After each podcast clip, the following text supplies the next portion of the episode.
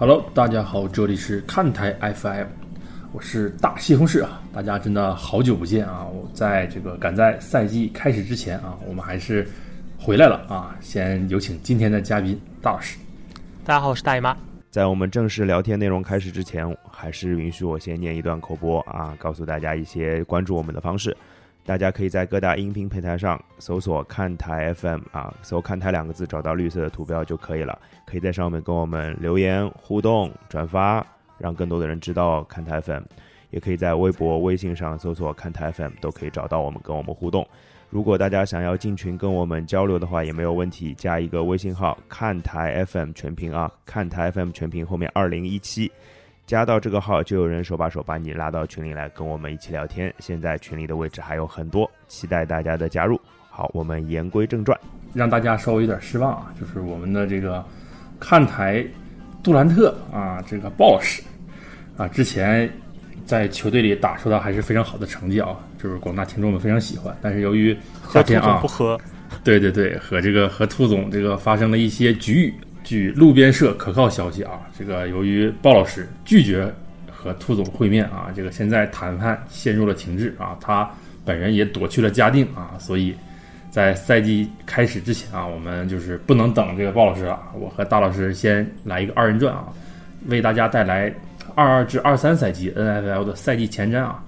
呃，还是老样子啊，分上下两期，我们从美联和国联啊分开来聊。今天啊，先给大家带来美联分区啊。美联我们给取的题目叫做“金光闪闪买买买”啊。刚才那个司总已经说了，争取我们赛季前瞻照例还是分成美联和这个国联两趴。然后之所以这个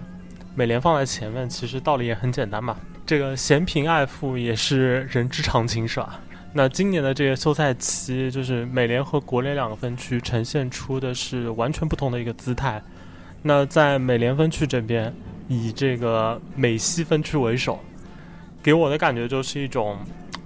去年看到就是隔壁桌有一个老赌狗，就一直在那边推筹码，结果就是成功的赢了一把大的，就别墅靠海了，所以就是美联这边以这个美西分区为首，就大家都有一种心态，都是觉得，哎，下一个应该是我了吧。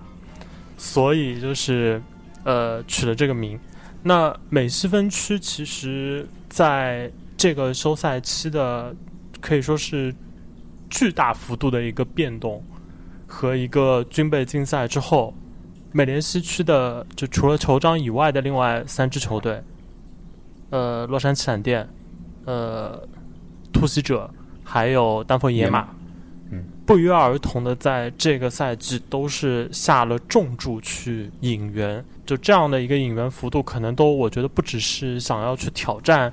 美联西区的这个位置，而是认为真的有可能就是下个赛季属于自己的。我想问西总这样一个问题啊，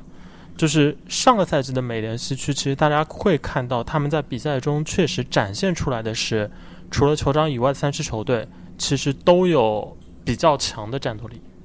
其中除了这个丹佛野马是明显的受困于就是四分卫的位置太不行，其他的几支球队其实都是把这个季后赛的希望给基本是拉到最后一刻的。那在这个赛季，这三支球队不约而同的就是大动作的这个补强，你觉得在二二至二三赛季这个新赛季里边，美联的美联西区的这另外三支球队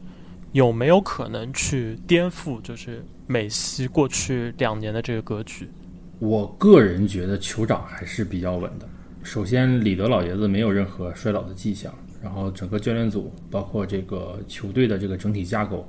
并没有这个出现太大的震荡。虽然大家可能会说啊，泰瑞克希尔走了，但是我觉得泰瑞克希尔是肯在当前的这个 NFL 整体的工资架构下啊，泰瑞克希尔是肯定不会留在酋长的。之前咱们节目里也说过，所以说我觉得酋长。呃，这赛季进补了这个猪猪和这个斯坎特林之后，我觉得是一个正常的新陈代谢，啊，没有受到任何的影响。那唯一影响他们呢，可能是呃去年没有进入超级碗。那么球队会在这个去年的基础上，虽然补进了，但是它的主体结构，凯尔西又老了一岁。那么马霍姆斯在经历了之前的超神的几个赛季之后，那我们都知道他的基本上所有的这个进攻的招数和这个进攻套路，还有进攻习惯，基本上已经被摸透了。他已经是相当于是接下来的这个赛季的话，酋长应该是名牌打的一个赛季。所以说，怎么样在这个基础上翻新自己的进攻套路，让自己的成绩保持下去，是摆在里德和这个马霍姆斯面前两个人共同的一个成绩，并且呃，里德岁数也不小了，所以啊，我觉得马库姆斯未来的一个赛季，我觉得是他走向伟大的一个第一步。那么好与坏的话，其实对未来酋长还是比较关键的。嗯，其他因为我觉得还是美西虽然很激烈，跟国西一样。嗯，美西目前整体跟之前国西一样，上个赛季的国西，大家都是突然就是觉得我都可以了啊。但是这个赛季，我觉得，我觉得美西并没有大家想的那么激烈。我觉得还是分层还是比较明显的。接系统话，就是我会有这样一个问题啊，就是你刚刚说了，就是酋长的这边的一个状况，但是因为之前的赛季的关系，包括赛程安排的关系，就是酋长的赛程强度仍然是最强的。对，那。美联西区的这三支球队，其实呃，在赛程上相比酋长是肯定要占占有一定的优势的。同时，从这个休赛期来看，我就我们挨个看啊，就是因为你刚说觉得酋长还是比较稳的，人说逆水行舟，不进则退嘛。虽然我 我一直对酋长的操作相对来说是比较乐观的，我也比较赞同系统刚说的关于教练组的一些这个人员变动的问题，因为实际上酋长的整个教练组。他们的这个进攻协调员和防守协调员就没没有任何被挖角的这个变动，所以从这点上来说的话，要维持一个基准的这个战力，不是一个特别难的事情。但是我们回过头来看，就是美联的这三支球队啊，就是一支是就是上个赛季其实呃一直和应该说是同区的一对死敌，最后争到最后的两支球队。呃，突袭者、闪电，那上赛季他们的这个战绩加上他们的就是比赛的这个状况来看的话，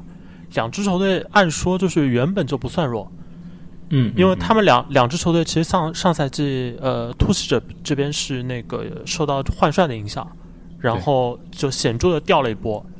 然后再往往起爬，然后闪电这边的话是就是呃，斯塔利入主之后。他的这个防守策略，在呃闪电的这个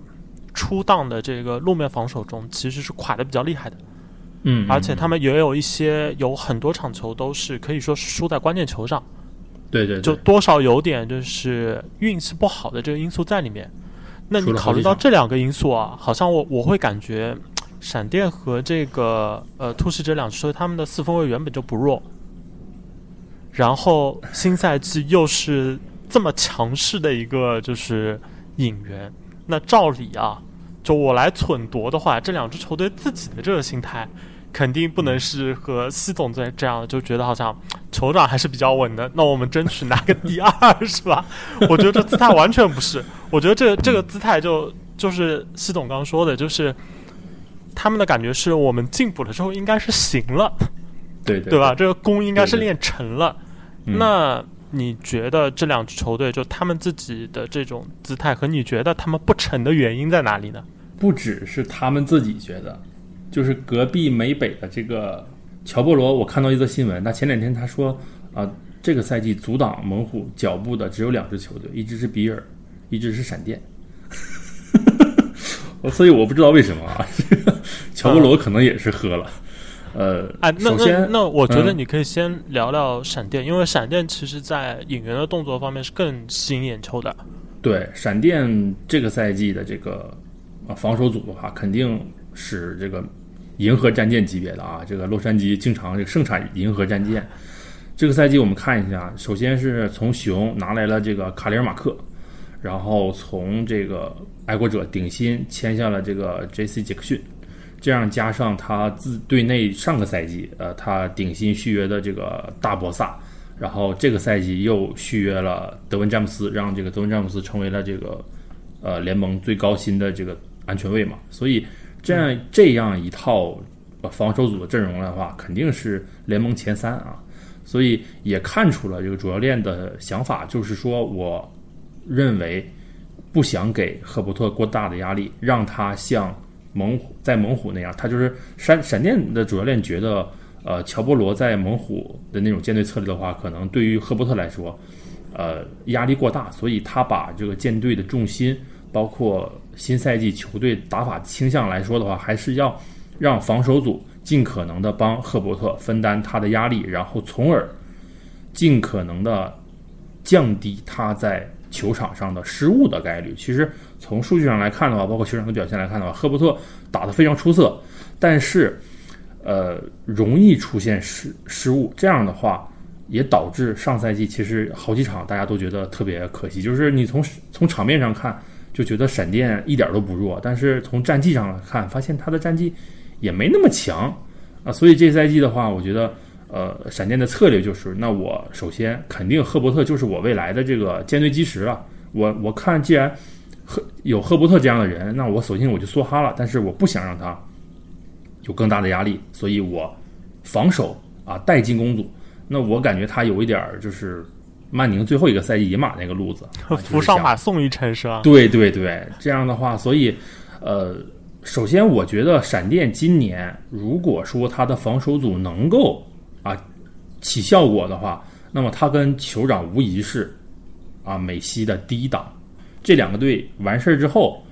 呃，我觉得野马就是刚开赛季刚开始的时候，拉塞尔·威尔逊刚来野马的时候，我还是觉得啊野马没那么行。但是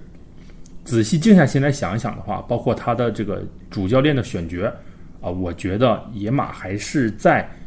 今年休赛期的调整的时候非常用心了，也就是说，埃尔维今年的这个夏天的操作比之前要好得多得多啊。首先看一下他的主教练是这个哈克特嘛，哈克特的话，他是这个零六年从格鲁登的那个那支冠军海盗出道的，然后之后的话，哈克特拿得出手的战绩就是那一年疯狂的美洲虎啊，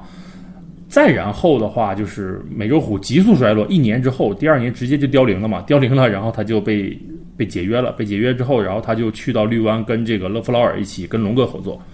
呃，其实这一路走来，呃，今年野马的选帅并没有就是按照联盟现在这种浪潮，就是选择年轻的。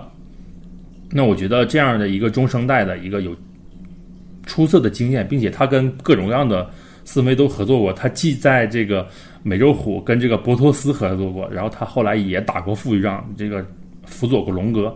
那这样的话。那我觉得就是多种多样的这个执教四分卫合作的经历的话，那么有助于他在新球队跟拉塞尔威尔逊的这么一个磨合，能够让他快速的这个磨合好。因为大家都知道，其实拉塞尔威尔逊虽然他能力不错，然后成绩也很好，但是在我们看台的口味其实很一般啊。一是糟糕的脚步，二是这个过慢的这个出手速度，然后第三就是在球场上乱窜的这么一个打法。所以导致其实大老师，包括鲍老师对拉塞尔威尔逊的评价都低于我对他的评价。最后的话就是，我觉得目前拉塞尔威尔逊他的这么一个打法，对于整个野马是否能够适应他，是一个很难很难的问题，并且我觉得好像不太好解决，所以我把它放在第二档。最后的话，突袭者，突袭者今年啊，这个终于迎来了我们。爱国者的这个麦克丹尼尔斯啊，这个麦克丹尼尔斯在这个爱国者又挣扎纠结、辗转，然后最后投降认输了，所以就是退出了爱国者接班的这么一个争夺战之后，来到了突袭者。我对麦克丹尼尔斯执教，就是主主持这个突袭者作为一号人物的话，我是十分不看好，因为我觉得麦克丹尼尔斯他这个在人性上，就是他并没有。能够到达一个执掌球队的这么一个能力啊，我觉得他他在性格上会有会有一些软弱和这个耳根子软的这种这种特点吧。然后再一个就是突袭者在这个城市，包括球队文化的话，呃，我觉得不要觉得格鲁东大师可以从老板手里拿到十年的合同，那别人也可以在维加斯得到足够的耐心。所以说，再加上去年格鲁登离职，其实是对突袭者。最致命的打击啊，呃，最后的话就是，之前大老师说说这个突袭者有个非常不错的四分卫，我认为卡尔是梅西最菜四分卫啊，他的这个水平其实真的是就是这么多年令人诟病的就是他的出手速度啊，但是麦克丹尼尔斯他的打法就是要求，呃，你的四分卫传跑结合能力。我们知道有传才有跑，有跑才有传。那么跑动进攻的话，在季前赛我看还是不错的。但是首先是你要依托于你的四分卫有非常不错的这个传球的能力。他在静态打击的情况下还可以，但是一旦受迫，那卡尔就是满场乱窜的土拨鼠。所以说这样的一个能力，包括技术特点，我觉得跟麦克丹尼尔斯还是不适配的啊。所以，那么我觉得突袭者有可能是最早退出季后赛竞争的美系球队，并且他的新赛季的表现，包括队内是否能够出现管理上的问题，以及一些花边新闻的话，我觉得突袭者是非常有希望，就是新赛季可能。六轮，我觉得六轮吧。我觉得从六轮是一个节点，突袭者就应该开始掉队了。这就是我对美西的看法吧。就是我觉得酋长和闪电那是第一档，然后野马的话很难能够适应，包括和拉塞尔维逊在第一个赛季就能磨合的非常好，然后走上正轨，这个我不太信。所以说野马是第二档，突袭者的话就可能是我这个个人主观的印象吧。我觉得突袭者还没有走在路正路上，并且。整个一个球队的氛围，包括麦克丹尼尔斯的管理能力的话，我觉得他是最次的那一个。嗯，我可能会偏向于觉得，我还是相对比较相信酋长的，所以我不太会觉得就是美西的另外三支球队中的任何一支能够也做到这个第一档的这个位置，包括闪电。呃，我对我对闪电的一个看法是，就是他从呃球队的这个思路上来说，确实是有这个扶上马送一程的这个想法，而且这个也和就是主教练自己是那个防守协调员出身，对这方面更有心得，而且球队的进攻组的资源不算差了，嗯，可能和这些方面都有关系。对的，呃，但是我觉得的一个疑问是，凯莱马克的年纪其实不算小。就冲传手在这样的年纪不是没有出现下滑的可能性。另外一个就是在 NFL 的比赛里边，其实你在呃防守组的这样的激进的一个下注，看起来好像是在就是原先上赛季就就是总体防传和这个防跑来说，其实总体来说不算太糟的这个防守上。去增加了两员悍将，看起来是一个很大的一个补强。但是具体到比赛中，这样的一个豪华的防守组，真的能够就是把防守效率提高到多高的位置？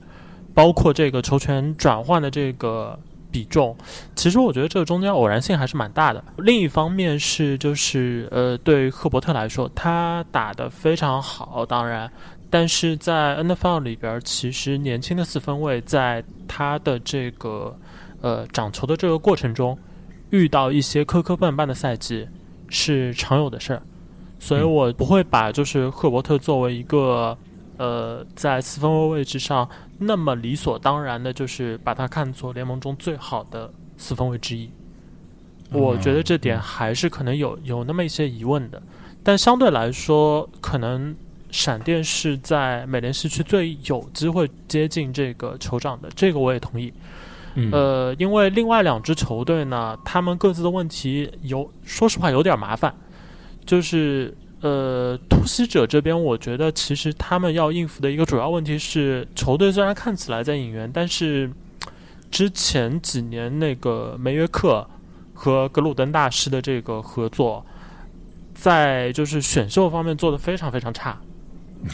那这个让这支球队的底子其实相比整个美联西区的这个其他三支球队来说要弱很多。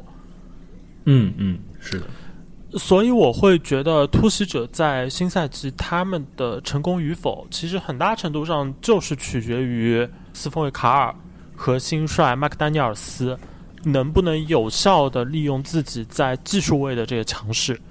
因为他的技术位现在加入亚当斯之后的整个配置的话，他们的主力配置其实是比较相得益彰的，有一个 go to guy，然后并且可能是联盟最强的这个可能三个外接手之一吧，然后同时有非常好的这个槽外接伦弗洛，他是一个非常可靠的槽外接，然后加上在呃近端锋位置上接球从能力上来说最出色的之一，达伦沃勒。加上也不算弱的这个跑位，但是他们要面对的一个问题是，嗯，对卡尔也好，对亚当斯也好，对麦克丹尼尔斯来也好，他们要设法靠呃自己在某些环节的强势，去掩盖自己在这个进攻锋线上的弱势。嗯，对。那这个的话，他们就在美联西区这样一个竞争环境显得有点不够看。就这支球队从整个阵容的，就是各个位置的均衡的这个强弱来说，相比另外三支球队，其实差差的稍微有点多。野驴这边的话，我觉得，嗯，拉萨维尔逊这个就是野马这边干的还是蛮漂亮的，因为从最近的这个续约来看的话，看起来是。双方的这个前续的这个工作和接触其实还是蛮多的，因为呃，拉萨威尔逊的这个合同其实是稍稍有点出乎意料的，没有去把那个总的保障金额飙到一个很高的位置。嗯嗯嗯，他的这份合约其实总的这个保障金额只是飙到了一点六几亿，这是一个比凯勒穆勒要小得多的数字，我记得。对啊，对，然后这这样的一个合同，其实某种程度上能够表明，就是这个续约不只是就是呃野马这边非常想要拉萨威尔逊，拉萨威尔逊对能够到野马这样支球队打球是开心的，否则的话，这个续约就是我觉得从呃球员的阵营来说，他真的要就是狮子大开口去讹一份大合同的话，那我觉得保障金额两亿起啊。嗯，真的，因为因为野马把他换来之后，你没有任何理由就是不去满足你的这个明星四分卫的这个要求，而且对对，而且野马的整个阵容架构其实不是说给不出这点钱。那这点来说，对野马可能是有利的，但是不利的方面是，就是我一直对拉萨维尔逊的一些看法，就是他作为一个四分卫，他打球方式太特殊了。就对呀，其实归归根结底，就这么说虽然不太好，但是四分卫太矮了之后，他某种程度上走上球场就自带 debuff。嗯，那拉萨维尔逊身上最大的一个 debuff 就是他其实没有办法去打那些就是退三步甚至退就是五步的快速出手。其实对他来说很难打，因为他退这个距离不够他打开，就是在呃两条就是锋线的这个这些就是特别是比较高的防守锋线，在身前对他视线对他传球路线的这个阻挡，特别是在就球场中路可能中距离十五码左右这样的一个传球距离，对他来说是有比较大的一个制约的，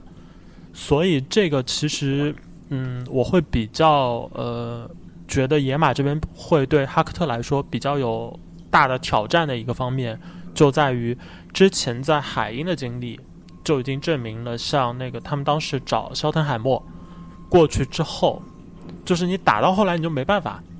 就你打到后来，你你这个就是 OC 布置的这个战术必须要是能够发挥就是拉萨维尔逊的优势，而且就是。四分卫这么金贵的一个呃位置，就拉萨维尔逊，其实在很多挡他自己打关键球的时候，自己跑的这个跑出手攻能力非常非常强。但是问题是你常规赛你不敢这么用的呀。所以我觉得对野马来说，就是如何去磨合好，就是拉萨维尔逊的特点和野马本身不弱的这个几个外接手。特别是能不能激活，就是在上个赛季可以说是打出的表现是略低于预期的 Jerry Judy，就他是有当就是大外接的这个能力，而且垂直的速度也够。那整个这样一个传球进攻的这个磨合能不能做到位，对野马来说会有点挑战。当然，他们如果能够做好的话，那美联西区确实有可能啊。会像就是外界所就是 hype 的那样，就是会觉得这个分区打打到最后可能会非常非常热闹，因为从纸面上来说，可能除了呃突袭者，那另外三支球队是有这个可能性，有这个条件，在磨合的比较好的情况下，然后加上可能伤病啊一些就运气因素也比较站在自己这边的情况下，打出一个就是相对比较强势的赛季，那这样的话可能。每次确实会比较热闹，从这个角度来说，好像也可以就是解释为什么就是这个分区的，呃，野马和闪电两支球队在这个赛季的这个手笔那么大。当然，就是说完就是美西啊，其实我们来看看美东的话，会发现就是美东也有两支球队打开了这个支票部要就是 all in 的一个姿态。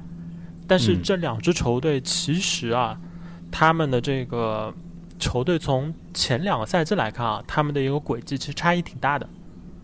嗯那我说的当然是就是比尔和海豚了。那对的对的这里的话，我想先问西总的一个问题是，就是从美联分区我们说的这个就金光闪烁买买买来看，其实海豚可能是买买买的球队里面最疯狂的。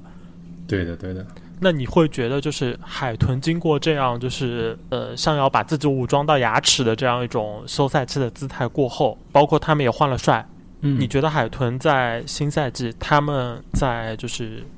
美联分区，他们是能够更接近于就是自己分区霸主扛把子比尔的这个战绩呢，还是更接近于就是最后排到了一个可能第八到第十，然后就是堪堪要错过季后赛的那个位置？我觉得海豚接下来这个赛季，他的战绩应该会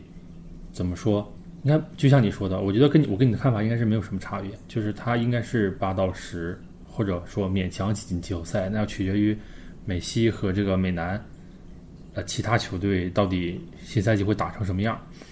那么，首先看一下他这个赛季休赛期的引引进操作吧。首先是顶薪从酋长挖来泰瑞克希尔，主教练的话找来了四九人的这个麦克麦克丹尼尔斯。杰锋的话，他非常漂亮的从圣徒找来了这个阿姆斯泰德，护锋又补了康纳威廉姆斯这种，然后自己球队现在目前进攻的这个核心，那就是图阿加上瓦德尔。防守组的话，依然是保持了这个哈维尔、霍华德和这个百伦丘斯的黄金这个脚位吧。所以说，呃，他对进攻组目前就是他这个赛季的引援政策，就说明这个球队对进攻组以及他的核心四分卫是非常有信心，并且认为，呃，图阿就是海豚的这个版本答案吧。他觉得图阿就是他们未来十年海豚的核心四分卫。但是我以及看台的其他两个主播好像并不这么想，就是觉得包括啊、泰瑞克希尔语出惊人，说什么这个在训练的时候啊、图阿给他传的球是他这辈子接过最舒服的球，这种神经病的言论啊。首先还是我之前说的那种想法，就是你一个新教练来到了一个新球队，那么第一年真的能够带领这个球队，呃，不经过很深的磨合，然后就直接能打出非常棒的成绩，乃至于想要这个拿到美东头名的这么一个战绩，我觉得这不太可能。就是之前好像也不太有人能干的，能做到过这个事儿。所以，首先进攻磨合就是一点，然后再一个是图阿，他，哎呀，上个赛季啊，他跟弗洛雷斯的这个呃关系一怒闹得非常僵嘛，就是新闻上已经说出来了，就是说弗洛雷斯公开就是宣称，就是说你图阿不是我想要的那个四分卫。那最后的话，弗洛雷斯从这个海豚直接离开，也跟这个有直接的关系，然后包括闹得非常非常的僵嘛。所以，那从四九人挖来了这个麦克丹尼尔斯之后，那么图阿这个赛季能否在他是一个左手四分卫，这样的话是就是不是倒不是刻板印象吧？首先这个东西十分的少，然后就是说能不能够让新教练能够就是调整出来一个镜像版的一个进攻战术的话，能不能够做好？啊、还有就是他的这么一个左手的四分卫能不能够让希尔适应啊？这么一个打法，都是摆在海豚面前非常非常大的问题。相比于隔壁啊、大撒币的啊大量撒钞票的比尔来说的话，我觉得海豚在和比尔的这个斗法过程中，我觉得处于绝对的劣势劣势，并且相对于美联的其他球队，我也不觉得他有占到有多大的优势。大家都是新的一年，然后新的磨合，所以说或高或低，最后的话有可能，呃，这个赛季勉强挤进季后赛，或又或者是这个错失八到十，错失季后赛，那都是有可能的。关于这个比尔这面的话，我觉得除了那个冯米勒的那个交易之外，其实比尔还是不错的啊。呃，比尔的当家四分卫约什阿伦，就是相当于是活成了我们心目中理想的新生代的四分卫的样子啊，能跑能传，并且跑起来非常极具观赏性，人长得也帅。那休赛季的话，可以说是千金买马骨也好，还是说觉得冯米勒他就是一个幸运的人，买一份运气也罢。就我觉得花这么多钱不是不行，对于比尔来说也咱也不是没这条件。美中不足的话，有一个缺点就是说他这个赛季，呃，特勤组的那个阿里扎被指控就是一些这个生活作风问题，然后直接被解约了。在真正的季后赛并且打到关键时刻的时候，特勤组还是能够给球队提供相当大的帮助的。所以说这一块儿的话，如果说比尔能够克服特勤组。目前损失绝对主力的情况下，那我觉得比尔在美东没得说呀，就还是绝对实力。现在美东就叫就姓比尔，跟跟某些这个呃姓爱的这个球队没有什么关系了。美东这边，我觉得嗯，比尔和海豚的差距应该还是比较大的，就是比尔的这个美东分区的这个王座可能还是比较稳的。但是我对比尔的休赛季操作其实没有那么看好，呃，主要原因是因为我觉得，呃，冯比利的这个虽然是对症下药啊，就是比尔这边确实需要补强前线的这个冲传，然后冯贝勒在这个年纪依然是非常强的这个冲传手，呃，但是有个问题是，比尔支球队并不算是说我球队就真的只差这一环了。就球队可能在花钱上，我觉得更理智一点，可能要更好。然后另外一个是，嗯，比尔在休赛期，他们其实呃，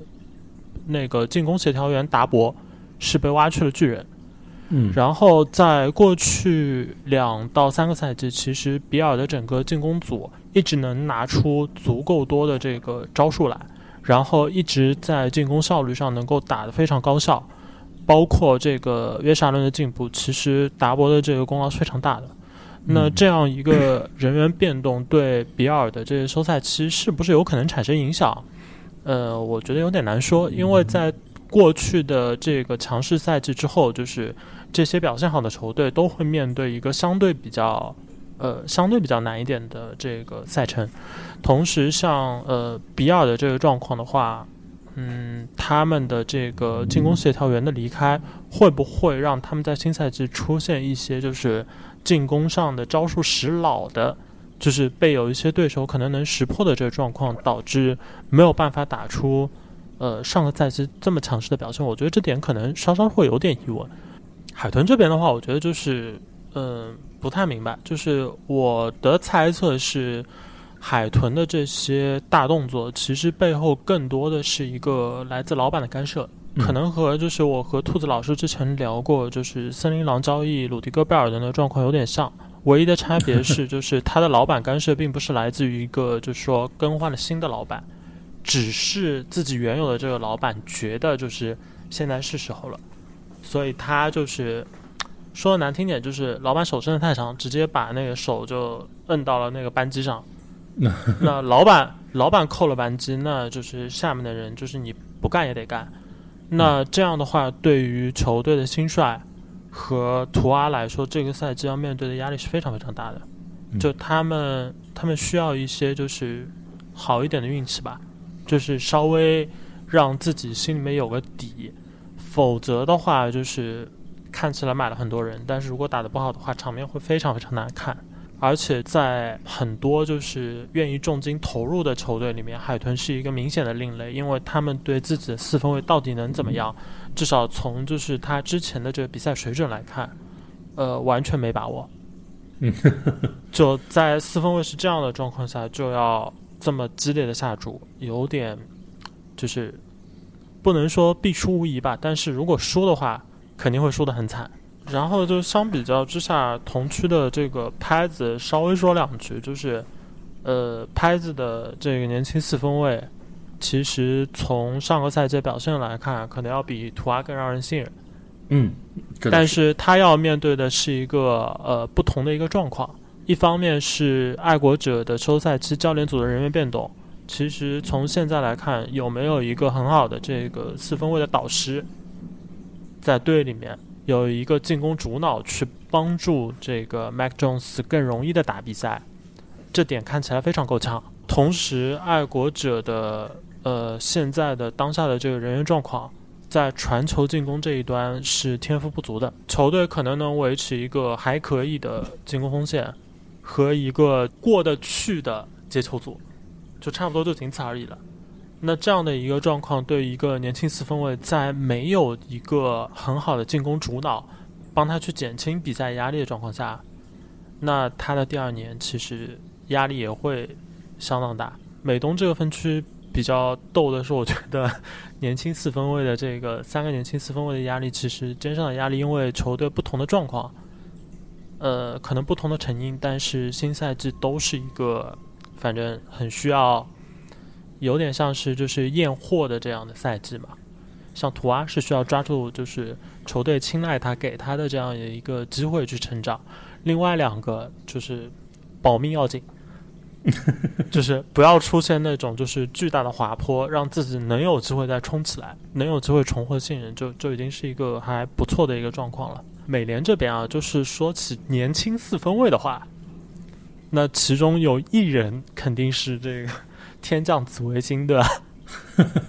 还真是美男之光，美联南区未来的统治者。美联南区因为这个赛季其实两支强队，他们都因为上个赛季就是已经尝试了想要就是小冲一把，那冲的结果也就也就那样，都不是特别好看。那这个赛季都选择了相对比较低调的运作。那这样的一个低调运作之后。其实我有点好奇，系总，你觉得，嗯，二年级的劳伦斯能不能实现一个就是比较大幅度的一个跨越式的进步？咱不说飞跃吧，嗯，就大幅度的一个跨越式的进步，带领这支球队能够有一些重新正常运作的这这样的一个迹象。那我的标准可能是，就是因为美洲虎这支球队账面仍然是比较弱嘛，嗯，有没有可能啊？就是劳伦斯能够带领球队？在下赛季赢到六场以上，在我看来完全没有可能。六场六杠十一啊，达不到，达不到。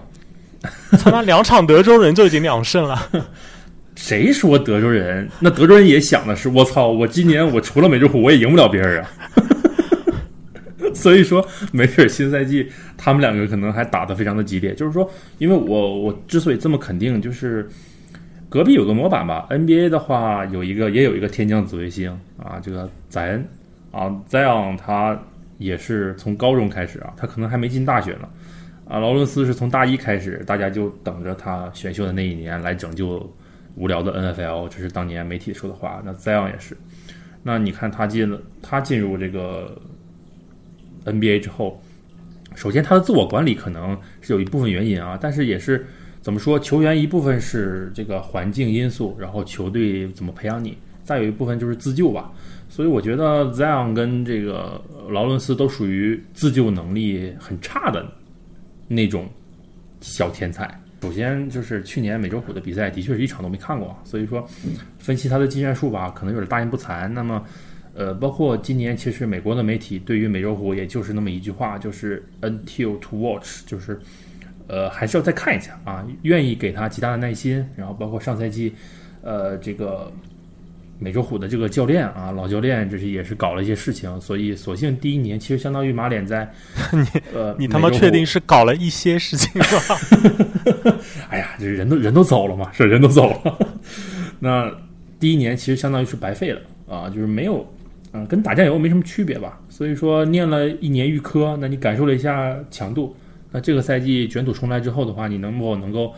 走到这个正轨上的话，一部分靠外界。环境的正反馈一部分靠自己吧，但是他的自救能力啊，从他大学三年的表现来说，年年被人打哭，然后 一年打哭之后，第二年这个嘻嘻哈哈过来之后又被打哭，所以我觉得我个人不看好啊。嗯，至于美男的其他三支球队，那能否就是成为这个？劳伦斯的磨刀石，我也不觉得。就像我刚才说的，就是德州人也想在美洲虎捞回最后剩下的面子，对吧？那那谁那谁谁给谁留面子，还说不说不好呢？去上个赛季马脸的成绩是三杠十四啊，我觉得很有可能这个赛季虽然他今年还是状元，对吧？拿了状元签，给个面子吧啊，四杠十三吧，我觉得差不多 啊。我觉得劳伦斯这个事情上确实有有点难说。嗯，美洲虎的这个状况的话，从他的整个休赛期的操作来说，包括像那个 Christian Kirk 的这个引援，其实被吐槽的是比较多的。嗯，呃，因为是一个蛮明显的是一个溢价嘛，他的军薪他的军薪都已经作为一个外接手能够冲到二十，嗯，也就是两千万刀朝上。他在红雀的这个就是戏份来看，你都很难相信这样的外接手能值这么高的价钱。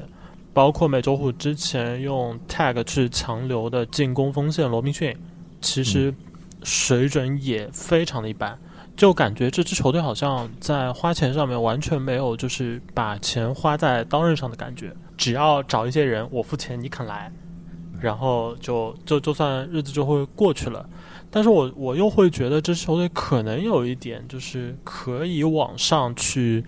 呃，说复苏的一个嗯。点在哪里？是因为就是上赛季那个 Urban Meyer 老师这个执教 NFL 的这个赛季，实在是搞事情搞得有点太多了，就是 搞得整支球队，我感觉就处于一个功能紊乱的一个状态。当然，这是我猜测，我会觉得这样的就是纷纷扰会让这帮年轻人没有办法，就是把精力集中在就是去打磨球场上的这些事情上。那美洲虎这样一支年轻的球队，然后。呃，劳伦斯其实上赛季的比赛，在有些比赛里面属于是比较明显的被队友坑的。就他确实在就是选秀的这个时候的很多优点，在比赛中其实是有是有就是零星的这个闪现的。只不过从呃这个分区的比赛的这个关注度也好，或者是从他们自身的就球队的这个状况也好，确实上赛季太不乐观。那这个赛季，我觉得他们可能有一个嗯收复的一个主要原因，就是因为球队的这个换帅换来的人，Doug Peterson 未必很有用，就未必他的执教能力很好。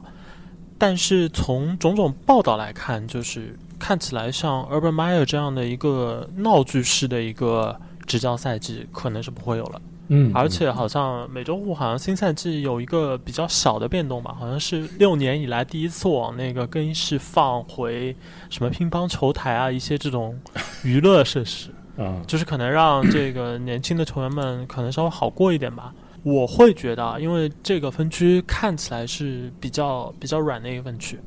而且因为美洲虎之前的这个战绩也比较比较菜，所以就是他们面对的这个赛程其实。可能去争取赢球的对手不算少，而且同分区的就是我刚才 Q 了这个德州人嘛，我觉得德州人有一个问题是，德州人这支球队其实呃，David Mills 虽然上赛季的这个他打了不少比赛，但是其实这个球员他自身的天赋和能力就是过于有限，其实他的能力即使打季前赛，仍然是显得就很不够。的那种，以这样的一个姿态开始新赛季的德州人，我其实蛮难想象，就是美洲虎，呃，自己努努力没有办法咬下这么两场比赛，所以我会觉得他们或许这个赛季有机会冲一冲这个六胜。然后，美联南区可能另外一个问题，其实我想问一下施总，你觉得泰坦和这个小马两支球队？嗯，有没有可能带来那么一丝丝惊喜？呃，我我觉得，并且从我的内心深处来讲，我是非常希望小马给大家带来惊喜的。就是我非常非常非常喜欢病人啊，我 我觉得就是他在我心里的话，我觉得呃，他是我非常非常喜欢的一个四分卫。他在球场上的气质，包括他在啊场下和队友的相处啊，以及他的打法，都是我很喜欢的那一挂。所以说，包括他在这个最近几年猎鹰实在是不太行的情况下，他的数据没有下滑啊，他的状态、身体状态、他的打法也不会呃给他的身体造成我觉得过多的磨损吧。就是说，而且小马的舰队策略的话，之前我跟大老师聊的时候，大老师也说，呃，他还是很喜欢小马的这种操作策略，就是我既不过度的去透支我球队的未来，然后我现在。尽可能的去找老将，就是找老将，然后就保持球队的竞争力。这个并不是一个贬义词吧？尤其是在小马目前的建队策略来说，我觉得在当前这样一个状态下，那我球队我选不到一个像之前这种 Andrew Luck 那种百年一遇的这个天才之后的话，那我现在我保持球队的竞争力，然后找一些呃非常非常好用的老将，那我觉得是是一个很好的一个方式，尤其是在目前这个偏弱的一个分组嘛。然后泰坦这边的话，就是给大家的感觉就是很纠结。那虽然亨利大帝还是这个广大范特西玩家的心头好啊，这个首轮这个必拿的这个几个人之一吧，但是呃，弗拉贝尔上个赛季在那么好的一个球队分区的一个状态下，并没有拿出太有说服力的这个进攻啊。虽然就是有亨利伤缺的一部分原因吧，但是呃，唐内希尔。在这个神奇赛季之后的话，也是陷入了一点点挣扎，然后包整整体就是给大家的感觉，就是在整个呃美联现在热火朝天、欣欣向荣的这么一个状态下，就就就泰坦就感觉和德州人的这个呃吸引眼球的能力啊差不多。就是我说实话，就是虽然泰坦还是个强队，但是真的是没有什么想要聊他的兴趣，就是觉得他哎就那样啊，就是觉得他就是那样，没有没有什么亮眼的地方，然后。就就是他可能会这个赛季还是能赢差不多一半，可能一半多一点球，但是你会觉得这支球队没什么再往上冲一冲，甚至就是让人觉得他可能是就是会成为这个赛季的一支挑战者的球队。混进季后赛的话，也就是混个就是进去露个脸，然后首轮直接被扫干干净净扫出局的那种。对啊，那我我觉得嗯，美联南区确实从就是。分区的这个冠军的展望来说，我也可能会更偏向于希望小马在这个赛季看看能不能换成了马特兰之后能够有所作为，因为这支球队整个的一个运转，从他的这个总经理到他的主教练 Frank Rich，到就是整个的这个球队的架构来说，就是他的各个位置都有还不错的球员。就他们如果就是拼在一起，应该是能够形成一定的战斗力的，甚至就是在磨合的，如果能够磨合的非常好的话，甚至他们有可能会成为一个黑马吧。最后来聊聊，可能一直被认为是就是美联最强的这个分区的美北吧。嗯，美北现在的一个状况，随着呃大本的最后几个赛季，呃钢人进攻组的颓势。和现在的钢人的一个人员状态，可能我想很难有人再认为就是美北的这个故事线会是这个钢压大战吧？我觉得，嗯，那我给一个问题给西总啊，就是下赛季的美北就称王的是谁？我这边的话，我觉得猛猛虎应该还是会持续上赛季的这个强劲的势头，因为这个休赛期，呃，猛虎的进步。啊，很有针对性，这大家都知道，全世界人都知道，猛虎的进攻线不行。那么他从爱国者挖来了这个卡拉斯啊，可以说是偷来了，因为爱国者可能没想到卡拉斯会被挖走啊，就是给爱国者搞得也是措手不及。呃，从海盗拿来了这个护锋卡帕，然后又从牛仔这个 拿来了这个右截锋柯林斯，所以说这种的话，再加上今年夏天不知道为什么，所以进攻截锋好像呃伤了不少。啊，进攻线就是大个子好，就是特别容易受伤。那么，呃，一一里一外，这个就所以相当于是猛虎是史诗级加强啊。就是新赛季的话，那补齐了这个进攻线。那么，乔博罗他的新秀红利还在啊，他的新秀合同红利还在。所以说，猛虎的话，那他的进攻组是完全没有问题的。那就是延续上赛季的强劲的势头。我觉得虽然这个赛季啊。钢人肯定就不说了嘛，对吧？那布朗和乌鸦这边的话，布朗一会儿咱们再聊啊。就是我觉得布朗也不行，对吧？肯定是不行的。那乌鸦，呃，是强势崛起的那一个。就是我，我就是想听一下，就大老师会觉得乌鸦会在新赛季压过猛虎一头吗？啊，我会选乌鸦。啊，呃，我我个人会觉得猛虎上个赛季的强势，就是季后赛的强势，呃，有那么点偶然性吧。然后，因为季后赛 NFL 的赛制决定了，毕竟是这个单场决胜，而且 Joe Burrow 确实，呃，非非非常硬气。然后，呃，另外一个就是从整个赛季的考量来说的话，我会觉得猛虎之前都是一支在对于很多竞争者球队来说是一支就是雷达之外的一个对手，嗯，就不会把就是猛虎作为一个重点的对手来进行准备。除了钢人。对，然后另外一个是就是猛虎在之前的赛季战绩不够好，所以他们的赛程相对来说在自己的分区占便宜。嗯，对。而乌鸦一直处于一个就是相对赛程比较难的一个状态，然后这个中间会有一些影响。另外一个最主要的原因是因为上赛季的乌鸦受到伤病的这个影响啊，对，呃，实在太大了。嗯，那在新赛季。我觉得可能到了就是乌鸦时来运转的一个嗯时间吧，嗯，所以在这样一个此消彼长之下，我会觉得乌鸦是完全有机会就是拿回这个美北的这个王座的。就在我看来的话，乌鸦是理智的，并且他的这个舰舰队策略以及呃拉马尔杰克逊的话在。他个人发展的道路上的话，他的脑子是清楚的。就是说，头两个赛季，我觉得他有点过分迷信，被大家吹的不行的。他的个人传球上了，就他自己也是一个，就是虽然自己是一个外接手的一个身材，包括外接手能力的这么一个四分卫，但是他就是要把自己的这个传球练出来，然后并且球队也是配合他的这么一个想法，然后把自己之前其实打得非常好的三金端锋的阵容给拆了。所以这个赛季他重回地面的话，我觉得对于乌鸦来说，的确是。利好的一个消息吧，嗯，呃，另外就是乌鸦这支球队，从他的呃引援的角度到他的教练哈勃，其实我觉得算是在整个联盟里面比较让人能够信赖的，嗯，就他们不太做出非常极端的一个举动。他们从操作上来说是，呃，相对来说比较尊重，怎么说呢？很多这个，我觉得他们可能内部在对数据分析啊这一些，可能是相对比较新潮的球队，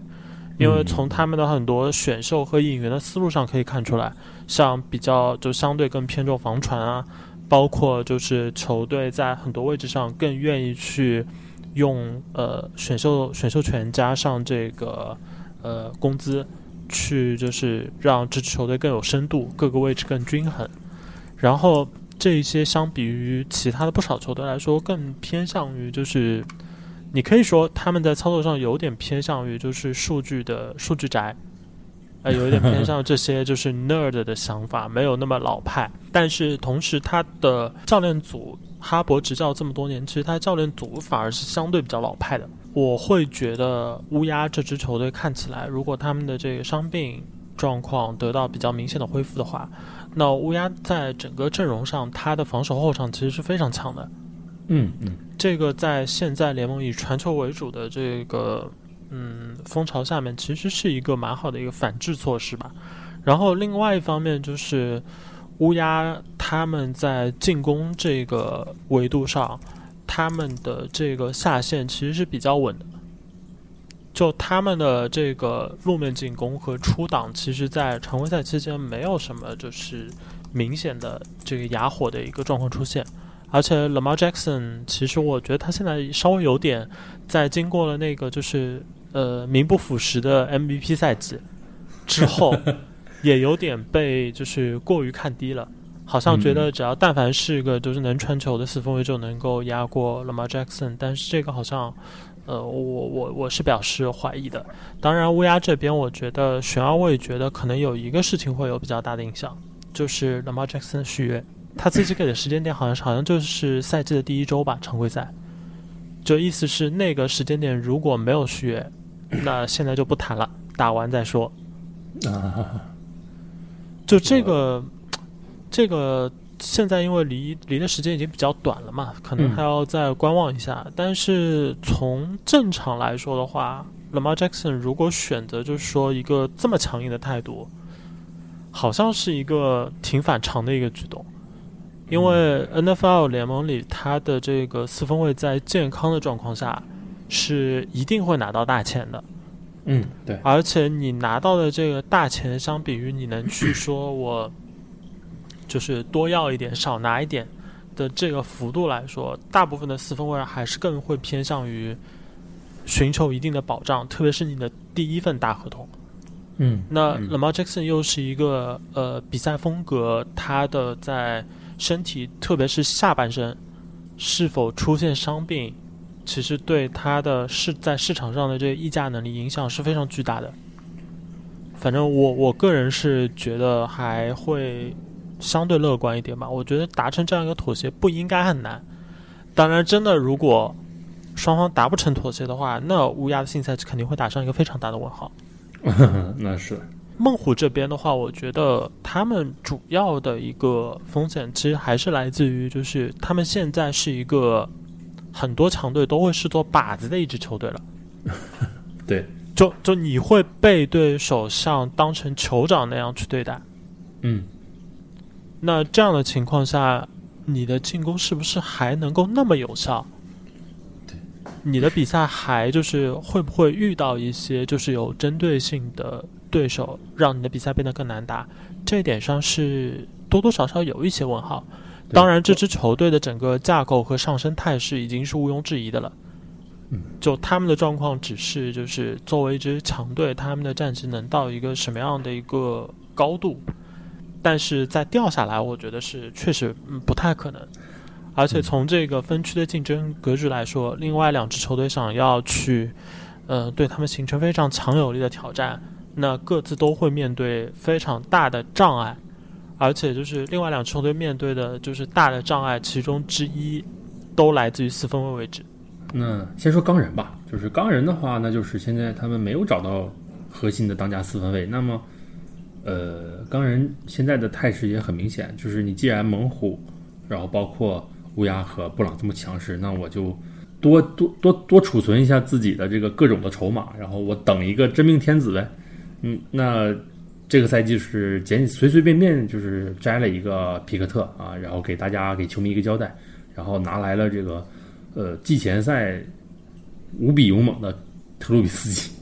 所以我觉得，呃，钢人的话，这个赛季就是平缓过渡吧。那么对他的期许就是，我觉得，呃，现在的钢人他的基本盘还在，并且维持的非常好。然后主帅汤姆林，呃，在这个大本不行的几个赛季里，把钢人的这个成绩维持这么好，其实是。超出了我们之前的想法的，我们觉得可能钢人要要要要菜的更多，但是汤姆林的这个执教能力的话，呃，我觉得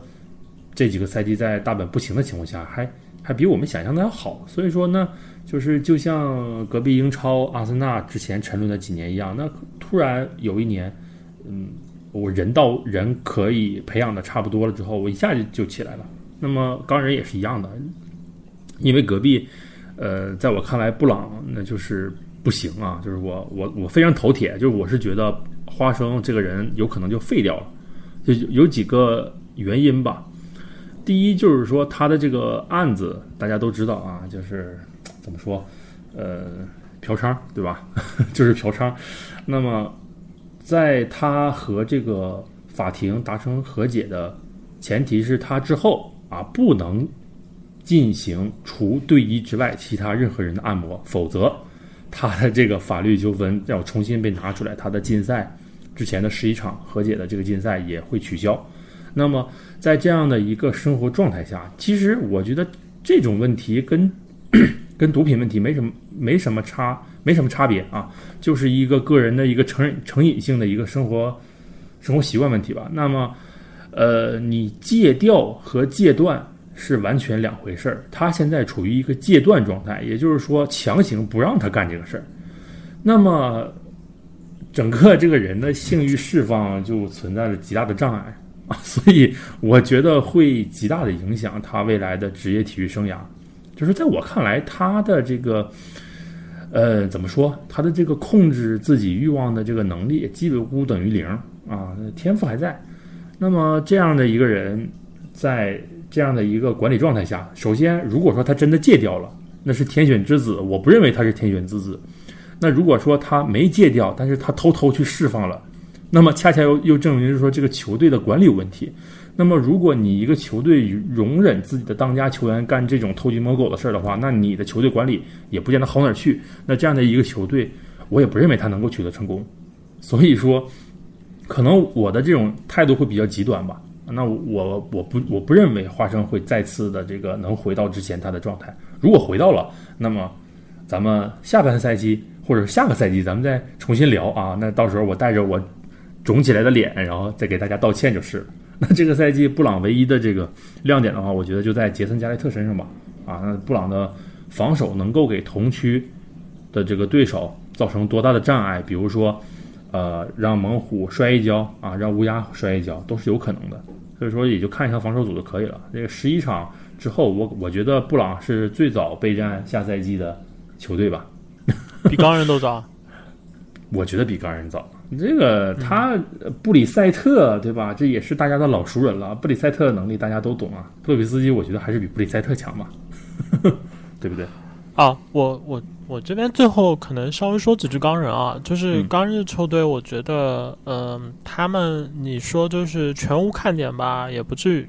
为什么呢？这球队的防守组的这个底子在那儿，然后同时钢人有一个很微妙的地方。就是其实现在大家都不太知道，我我觉得啊，大家其实都没有那么大的把握能够确定大本到底多不行啊。对，因为如果就是你就打到最后就能够表明，就是其实都是大本的锅，那那你说就是换个四分位来，就这四分位只是打出了我们比方说就是联盟里边四分位可能排第二十二的水平，嗯嗯。那没准就是高人的这个状态还还还能扶起来，再战斗一下试试。另外，另外就是钢人还有一个可能在这个赛季会比较有意思的地方是，我觉得钢人的现在的管理层和他的教练组是没有那种就是长期蛰伏的计划的。啊，他们是相信自己可以在比较短的时间内。找到一个还可以的年轻四分卫，我们球队就又起来了。黄黑的这个配色是落不下来的，黄毛巾是永远灰在那儿的。那这个赛季可能比较值得观察的一件事情就是，钢人在今年的选秀大会选择两个名字非常相似的一对组合皮克特和皮肯斯，他们的外接手。那从就是季前的很多消息和季前赛来看。这两个选择都有中的迹象，就有那么一些苗头。就是呃，皮克特的这个手小，其实我我之前好像私底下有说过，就是我觉得他的手小的这个问题，就是包括需要戴手套啊什么的。如果传球传出来的球速和点是准的，嗯，那不一定真的不一定会构成一个太大的一个影响。然后呃，皮肯斯是之前大学受了大伤。但是在受大伤之前，其实皮肯斯是一个被广泛的认为是一个就是四车道的外接手，就是只要你想到的这个外接手需要去他能够跑，需要去能够承担的这个攻击职责，他都可以。伤愈恢复之后，他的一个选秀顺位的掉落，其实是因为没人知道他恢复的怎么样，他是有可能恢复的呃比较理想的。钢人选择的这个新秀四分卫皮克特，当时我记得我们在好像有聊过选秀吧，有聊过几句，然后当时提到过。那从现在季前赛的一个比较小的样本来看，皮克特是能够快出手的，就他没有像大学一样，就一定要就是拿了球三秒以上才出手。他是能快出手的，而且他他的快出手在呃快速决策能力，在季前赛的这个低水平上看起来是够用的，是有可能就是有转换到这个 NFL 正赛的这个可能性的。那这一些的话，其实会让钢人的这个教练组，呃，在新赛季，我我个人的看法，我可能比较乐观一点。我觉得钢人的教练组在新赛季是可能会动这个脑筋。找比赛让他上去试试看的，嗯，他可能不会迎来一个像呃马霍姆斯那样的，就是说我坐在下面学习一整个赛季的一个状况。刚人的教练组很可能在赛季中会要动这个念头去试试的，因为相对来说，就是你说呃特鲁比斯基这个涅槃重生，这这个好像有点是不是有点太离大谱了？不太好翻吧，不太好翻身。他的这个竞争力和这个，呃，真正在硬仗下的这一个抗压能力和这个决策，就他呃特鲁比斯基最大的问题就是他总在这个高压的情况下大脑短路，就失去了这个阅读的这么一个能力。所以，呃，看吧。那如果万一钢人能够让他回炉一下呢？就是，但当然概率比较小。所以说新赛季的话，其实在我看来。呃，包括可能我们都认为，就是不光美美联有美西，美北的话可能也很好看。嗯，对，我觉我我也觉得，就是呃，美北其实面对的一个比较大的一个状况就是布朗这边，就是这个六场升级到十一场的这个竞赛，对于这个分区的这个格局还是影响颇大的。嗯当然，这个也体现了就是 NFL 联盟对于某些事情的一个很坚决的一个立场。呃，聊完我们聊完美北的话，其实最后就有有一个彩蛋吧，啊，给我两分钟的时间，这个不说我的老主队爱国者，我是心难受。我就是觉得，反正爱国者就是刚才我咱们在聊美东的时候，我也说啊，就是爱国者真的是今年就是一抛大胡子帕特里夏和乔贾吉，简直就是一对卧龙凤雏啊！啊，你这天残地缺一样的这个这这个能力和水平，这样这样的两个人，然后来执掌新赛季的进攻组，你怎么能够指望他两个人？呃，能够带好这个麦克琼斯呢，对不对？那这个帕特里夏和这个乔贾吉当年在国联，这真的是送分童子一样啊！这个给底特律雄狮是和这个纽约巨人祸害成什么样，是不是？那你让这两个人来这个主持球队的进攻，我看不到任何的希望啊！就是只能是给一个脑洞，就我希望在球队开局不行的情况下，球队及时悬崖勒马啊！找谁呢？找一下自己的老朋友啊，比尔奥布莱恩啊。奥布莱恩把当年啥也不是的德州人带成年年稳定季后赛一轮游，这绝对不是一个逆向的负面的评价啊！奥布莱恩非常的有水平，我觉得啊，只是他干了一些呃自己不擅长的事儿，所以导致之后的话德州人这个有一些鸡飞狗跳罢了。但是他的本人的水平啊，对于目前爱国者来说，恰恰是爱国者缺少的。所以说在开场。赛季开始不行的情况下，及时悬崖勒马啊！哪怕这个赛季荒废了，你也不能荒废掉麦克琼斯啊！把这个我们的老朋友鲍勃请回来，对吧？这个让这个已经要崩塌的王朝稳稳的落地吧！你你就别别太搞得这个乱七八糟啊，是吧？那美联我们今天就先聊到这儿。呃，我和大老师把这个美联大部分的球队给大家梳理了一下，然后也希望大家能够从中啊找到一些新赛季。看球自己喜欢的点，然后我们新赛季开赛之后啊，找一个时间点，大所有的球队，比如说啊，我的主队爱国者，大老师的主队酋长，在赛场上的表现，我们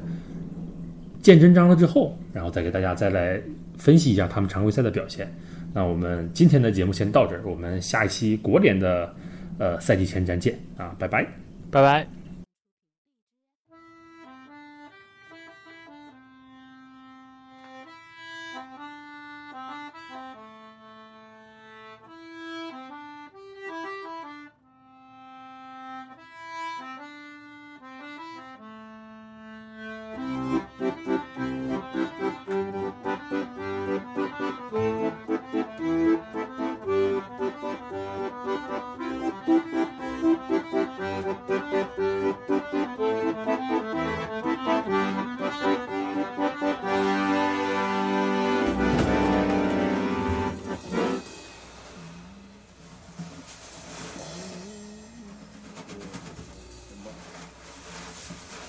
哦也也挺辣哟。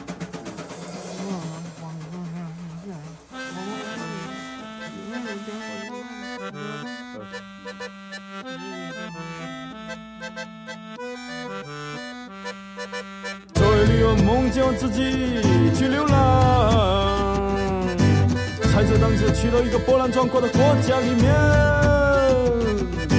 那里的人们就像报纸上说的那样淳朴，人们只有努力的工作，牛羊只有努力的跳舞。昨夜里我梦见我自己去流浪，光着脚丫来到一个资源丰富的国家里面，的人们就像电视上说的那样淳朴，人们只有努力的工作，牛羊只有努力的歌唱。